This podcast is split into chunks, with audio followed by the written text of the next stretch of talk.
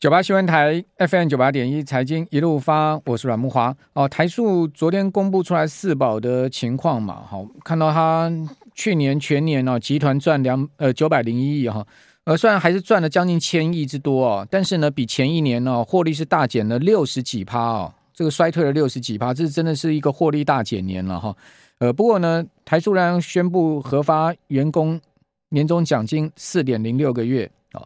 呃，如果以平均薪资五万八千块来计算哈，呃，大概一个人有最低啊两万三千五百块钱的入账哈，这个平平均薪资了哈，呃，薪资用平均数来看应该还算是 OK 了哈，不过我觉得最好还是用中位数来看，因为呃，你说这个平均数到底是每一个人都有领到快六万吗？当然不是嘛，因为这个高阶主管的薪水很高嘛，可能二三十万就会把这个平均数拉大了。哦，所以我们应该用中位数来看，好，下次不要用中呃平均薪资，用中位数薪资来看，这样子会应该比较客观一点。哦，薪资的变异性还蛮大的哈，而且呃这个 整个 base 没有那么大，好，不是一个太大的大数了哈。如果说一个集团来讲的话，好，那嗯、从台数你可以看到这个获利大减六十几趴，可以看到景气的状况。那今天。世界银行也大幅下调今年全球的经济成长预测，而且警告衰退风险将来啊。哦，预估今年全球的 GDP 增长只有一点七。哦，这个是呃去年六月预期的一半。哦，去年六月预期是三趴。哦，那另外美国呢，它把它降到零点零点五。哦。呃，去年全年是把它降到一点九，好，下降零点六个百分点。呃，今年把它降到零点五，下降的幅度更高达一点九个百分点之多啊。好，二零二四年的 GDP 预估呢就会回升到呃这个二点七了哈。好，那这当然就二零二四年就是一个 GDP 大幅回升年，所以听众朋友要度过今年呢，哦，今年再撑一下。哦，那我们都知道整个经济情况不好的情况之下哈。呃，过去央行都会降息来应对，然后就货币政策啊，货币宽松来应对。但这次正好相反，好，这次因为高通膨，所以呢没办法降息，反而要升息。那《纽约时报》就报道说啊，哦，曾经在高盛任职的明尼阿波利斯的联邦储备银行的分行行长卡舍卡利啊，因为他在华尔街待过很久了啊，他上个月接受访问就是说，他说最近啊，这个通货膨胀数据看起来虽然有下降，是不错。哦，但不确定通膨是不是已经触顶，而且呢，他认为联准会如果这时候暂停升息，会犯下错误。哦，卡斯卡利说啊，诶，我在华尔街待的时间很久啊，我知道券商在文化上跟制度上都是偏向乐观的。华尔街跟联准会玩的是啊，谁是胆小鬼？哦，就是懦夫博弈。哦，Game of Chicken。哦。Who is chicken？他说这个罗游戏啊，将以落败收场。他讲的是谁落败呢？当然讲的是华尔街落败。他当然不会讲联准会落败嘛。所以他也承认说，未来几个月啊会考验联准会的决心。一旦通货膨胀率降到三趴，失业率升到六趴，联准会其他决策官员呢，呃，就能能否坚持两趴的通胀目标就很难说了哈。这个是他的看法。他希望联总会能坚持下去。好，那今天我们看到在期货市场啊，大盘下跌五十一点的情况之下，期指只有跌十八点，相对抗跌了哈，收在一万四千七百九十二点。不过，呃，期现货居然呈现了正价差四十点，哇，这个正价差四十点是很少见哦，所以我们赶快来请教摩尔投顾的林汉伟分析师，汉伟你好。阮大哥好，各位听众、各位观众，大家好。好，那我们同样有 YT 直播，大家如果要看视讯的话，也可以看我们的 YT 啊。汉伟今天逆呃正价差怎么会高达四十点之多啊？我觉得有。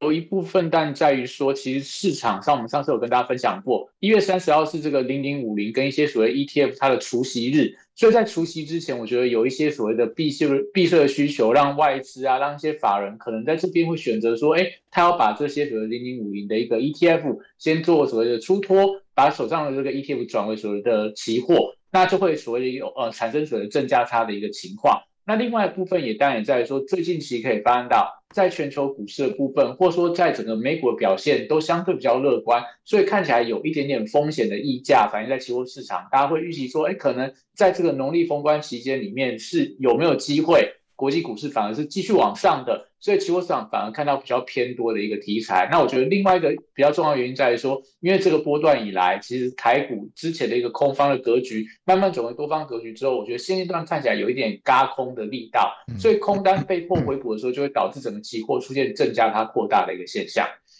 好，那因为美股已经连续反弹大概四个交易日了，你觉得还它继续能弹上去吗？呃，我觉得当然目前来看难度可能会比较高，就刚就像刚刚阮大哥所提到的，你可以看到联准会最近官员的谈话，其实都希望说，第一个把通膨降温，第二个把经济降温，第三个把整个市场的乐观情绪也同步在做一个降温的动作。所以从这个呃礼拜一、礼拜二整个联准会相关的官员都提到说，你们不要以为说通膨掉下来我就不升息了。所以说昨天在这个呃瑞典央行的举办的一个会议上面，虽然说鲍尔没有针对货币政策提到相关的一个谈话，但他在开头的发言就提到说，在美国联准会降低通膨的过程里面，它的一些相关政策会让市场感觉到不是那么的舒服。所以我觉得在这样的情况里面，可能美股在呃这一段时间这个反弹的过程，第一个它的基本面我觉得跟整个股价是有点脱钩的，第二个整个资金面的部分，或者说整个市场的情绪也还没有回到。非常偏多的一个看待，所以美股觉得现阶段应该是因为之前去年十二月份跌得太深而出现了跌升反弹，加上说台股部分受惠到整个美元指数的转弱，所以资金行情回到整个新兴市场，也让台股最近表现相对比较强。那也不要忘了，国安基金昨天也宣布说要陪我们一起过年，一起守岁，所以我觉得在这样的情况里面，氛围在呃农历封关之前，看起来市场。是比较正面去看待这一次的春节行情，但是要提醒大家，就是说，虽然说整个台股的一个架构，或者说国际股市的表现，最近都比较偏多来看待，但毕竟这段时间里面，在长达八个交易里面，还是有非常多的一个多空的变数，所以我觉得在今天会跟大家分享，就是说，怎么样在最后四个交易里面，不管在台股部分，或者说在期权市场，有没有一些所谓的方法跟一些策略，来让大家应对这个八个交易里面的一个国际的变数。好。呃，八个交易日哈，总共连六日十二天哈，停止交易哈，所以这段时间又正逢美国财报公布的重头戏。这个呃，刚国安金说跟我们一起守岁，好，一起度过这段时间。那问题是台股没有交易啊，期货也停停盘呐、那到底要怎么样护盘呢？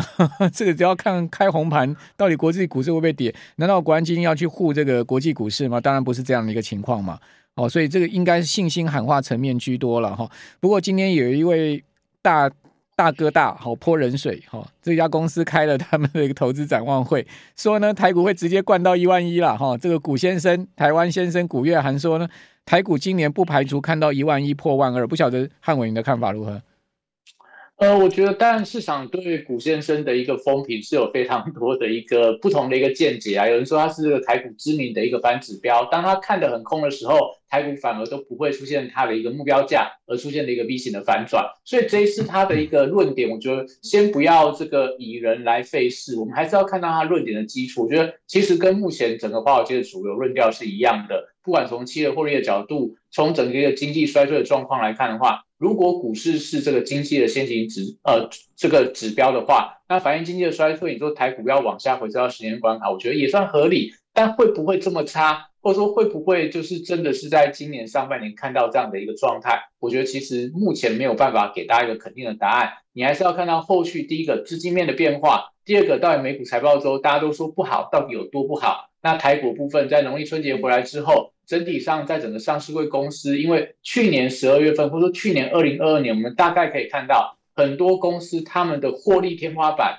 可能在二零二二年已经完全展现了。那现阶段就是有些公司它获利的地板会不会在二零二三年出现？如果是有的话，那我觉得当然台股可能就会出现提前落地的讯号。但如果有些公司它呃，今年上半年衰退，下半年还是衰退的话，你说台股的股价反映到基本面要再往下滑，我觉得其实也不能够就说这个古先生所说的完全都是没有办法实现的情况。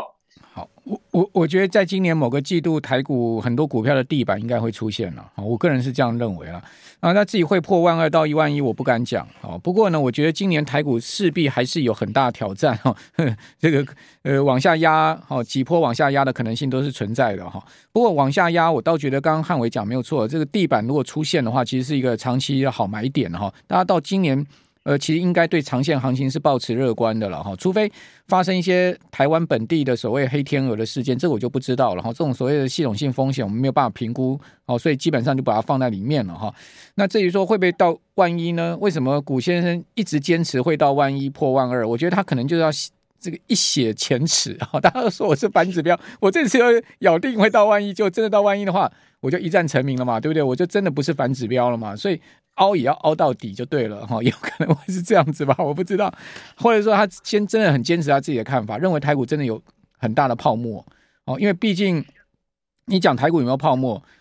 你说从八千涨到一万八，涨了一万点，对不对？连续涨三年，每一年都涨二十几趴、二十几趴这样涨，当然还是存在一些水分哦。这些水分到底拧干了没有？哦，去年经过了。呃，二十几趴的下跌，跌了十二兆的市值，拧干了没有？这个就见仁见智了嘛。好，我们这边先休息一下，等下回到节目现场。九八新闻台 FM 九八点一财经一路发，我是阮慕华。好，大家知道华尔街这些投行啊，都是做多的嘛。好，做空的比较少了。好，这种对冲基金啦，哈，这种做空的都是属于比较异类的哈。呃，不是主流，主流像高盛啦、大摩、小摩啦，哈。呃，都是做多的，哈，做多呢才是长期制胜的最重要的策略。因为你看到全世界股市这个百年来的历史都是牛长熊短，哦，这个涨都是涨非常多年，而且涨幅非常大，哈，那跌都是跌一两年，而且那个一下就过去了，所以一定要做多嘛。所以华尔街一定是偏多，哦，就是不管是 CPI 的数据的公布啦，哈，预测或者说他在预测美国这些上市公司啊，他们的财报的部分呢。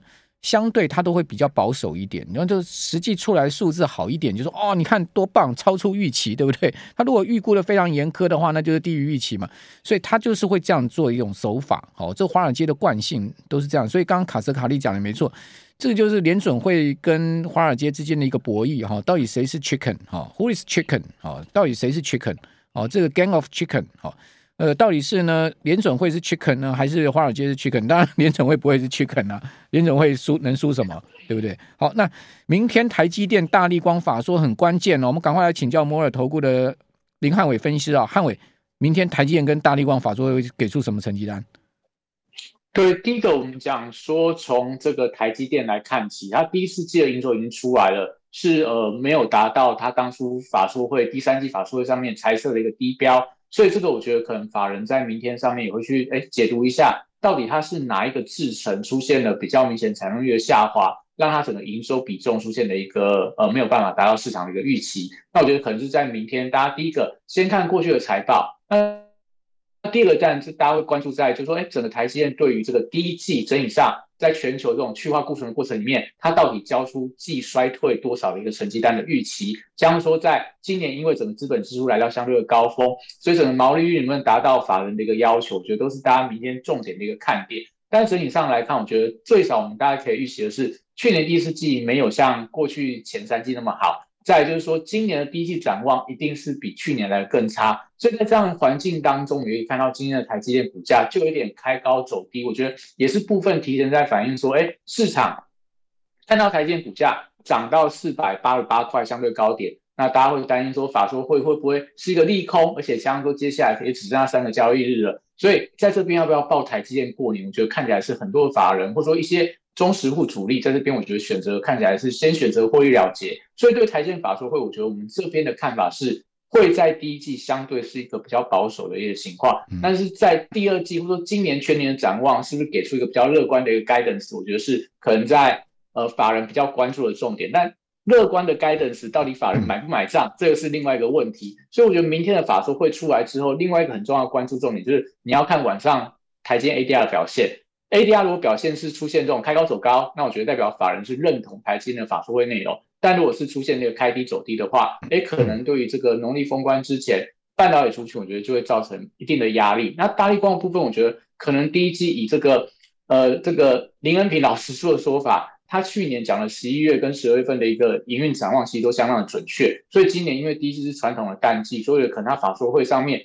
也不会给你太远的一个展望。那对一二三月份应该都是相对比较弱势的发展，我觉得可能大家会关注在说你的一个新的一些，比方说大家提到的苹果的潜望式的镜头啊，或者说今年整个大立光在车用镜头跟所谓 VR 市场的一些布局的状况，我觉得可能是大家对于大立光评价关注的重点。好，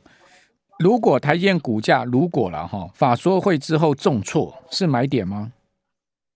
法说会之后重挫的话，我觉得可能大家可以再等待一段时间啊，因为毕竟这一波台积电真的是走得比较快。那台积电因为是整个全球半导体的一个先行指标，那接下来如果台积电法说会重挫，你就要担心我们后面看到的可能艾斯摩尔、可能应用材料、可能超微、可能辉达、可能英特尔等等、高通等等，他们大客户可能也不会交出太好的成绩单，所以就会变成说连番的利空接连而来。所以如果你真的要买台积电的话，我觉得这次如果法说会是利空，那你就等到农历春节回来之后再看再买，我觉得是一个比较好的一个选择。好，那你看好什么呢？哦，这个剩下四个交易日，对不对？你看好什么样的可以爆股过年的族群？我觉得其实选股不是很困难，你就从你这段时间里面，你从今天开始到农历年过后，你会在哪个地方消费，那你就买那个族群的股票。那现阶段来看的话，我们农历年前，你可能在这段时间里面，你会在国内观光、住饭店，去吃这个可能吃尾牙、吃这个除夕、初一、初二等等的一个订餐。所以餐饮跟饭店的族群，我觉得都是现阶段看起来你可以期待的是一月份业绩，甚至说二月份业绩都有机会维持一个成长的一个产业。那另外可以发现到，最近其实在台湾一些所谓电商的股票表现都非常的强，因为双十一、双十二接下来就是农历春节，所谓的连续三档的一个旺季，所以这些电商的股票，我觉得都是大家可以留意到它的一个产业的一个趋势，在。最少我们讲在农历这段时间里面都还可以乐观来看待。那来到二月份，来到三月份，又有这个政府发了六千块的红包，所以理论上对这些电商来说的话，可能第二季、二月份、三月份还有一些促销的力道，整个营收的数字都能够交出相对的一个比较漂亮的情况。那第三个，我觉得比较乐观看待的产业，可能就是跟这个游戏相关的，因为我们讲农历春节这段期间里面，也许台湾疫情可能会有一些升温的现象，那有些人本来可能要去朋友家打麻将的，可能现在不去了。那在家里面可能就打一些类似线上博弈的一个电玩，我觉得都可能是在这段时间里面，整个业绩有机会成长。所以如果说你要选择要报股过年的话，你就简单去想一下，说，哎，我过年期间我真的要打算出去玩，我打算要去这个呃去用餐，我觉得这些都是可以让大家报股过年，就是你消费贡献它业绩成长的一个股票，我觉得都是可以报股过年的题材。等于说偏向食衣住行娱乐这种题材了，对不对？对，就内需，我觉得看起来是不受国际的一个影响，所以目前来看的话，都是旺季加持，业绩能够成长。你到这个农历春节之后，你看一月份的业绩会比十月份业绩更加成长股票，我觉得你抱股起来是抱的比较安心的。好，呃，你今天要教大家四呃三招，对不对？期权市场三招怎么样过好年？对，因为我们讲说只剩下四天，你真的要做农历春节这个八个交易里面的一些避险的准备，你真的要把握这四天的一个交易里面，好好做一些相关的规划。所以，我们这边简单分享三招给大家。第一个，单就选择权市场，我觉得很简单。你如果真的很担心国际股市在农历春节这段期间里面有一些所谓多空变数，那你就是看空就去买卖权，看多的话买买权，直接去压方向。那我们讲更进阶的方法，就是说你可以做跨市或热市的策略，也就是说。我们没有办法确定到底市场要反应多还是反应空，所以我多也压，空也压，所以我可以同时买卖权，同时买这个买权，所以不管涨或跌，只要农历春节回来之后有一个方向突围的话，我一定有一边赚钱，一边的亏损相对是有限的。所以每次到了这种所谓长假期间，整个选择权市场都会出现这样的一个比较明显的一个布局的情况。那大家要留意到，就是说你不要等到最后一天再做，因为最后一天来做的话，整个选择权的隐含波动会拉得非常高。所以还有四天，你可以趁着这段时间里面，就是说，比方说你看好，